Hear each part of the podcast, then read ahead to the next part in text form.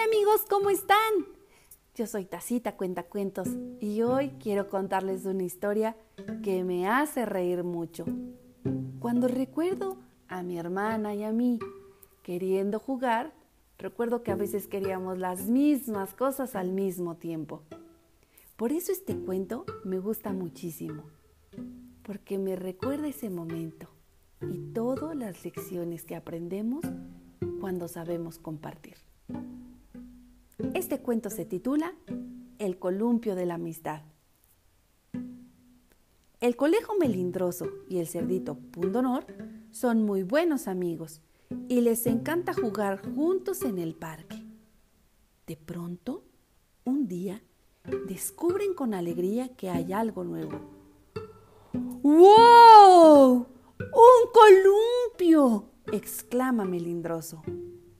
En lo alto de la rama de un gran árbol han colgado un flamante columpio.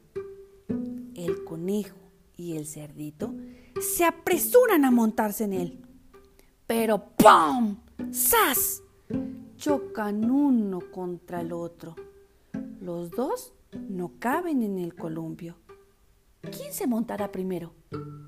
Sube tú, Pundonor. A ti te gustan más los columpios, le dice Melindrosos mientras se frota sobándose aquel golpe que se ha dado en la cabeza. No, no, no, no, no, no. De ninguna manera. Sube tú primero. Tú te columpias mucho mejor que yo. Te he visto que logras alcanzar hasta el cielo.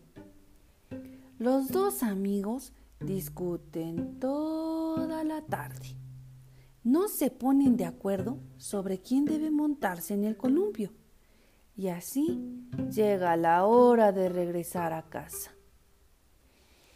Con tantas discusiones se han perdido un día de diversión.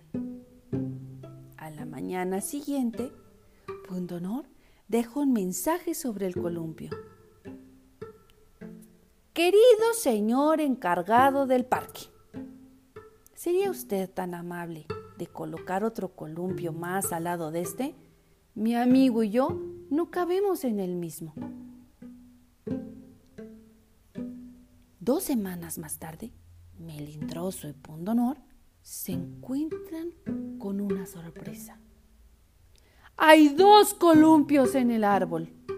Ahora sí, podrán columpiarse a la vez. La nota dice así. Queridos Melindroso y Pundonor hemos colocado otro columpio para ustedes. Pero habrán de llegar más chicos, así que hay que aprender a compartir. Les ahorrará muchos chichonazos y aprovecharán el tiempo para jugar. Con cariño, su amigo, el señor encargado del parque.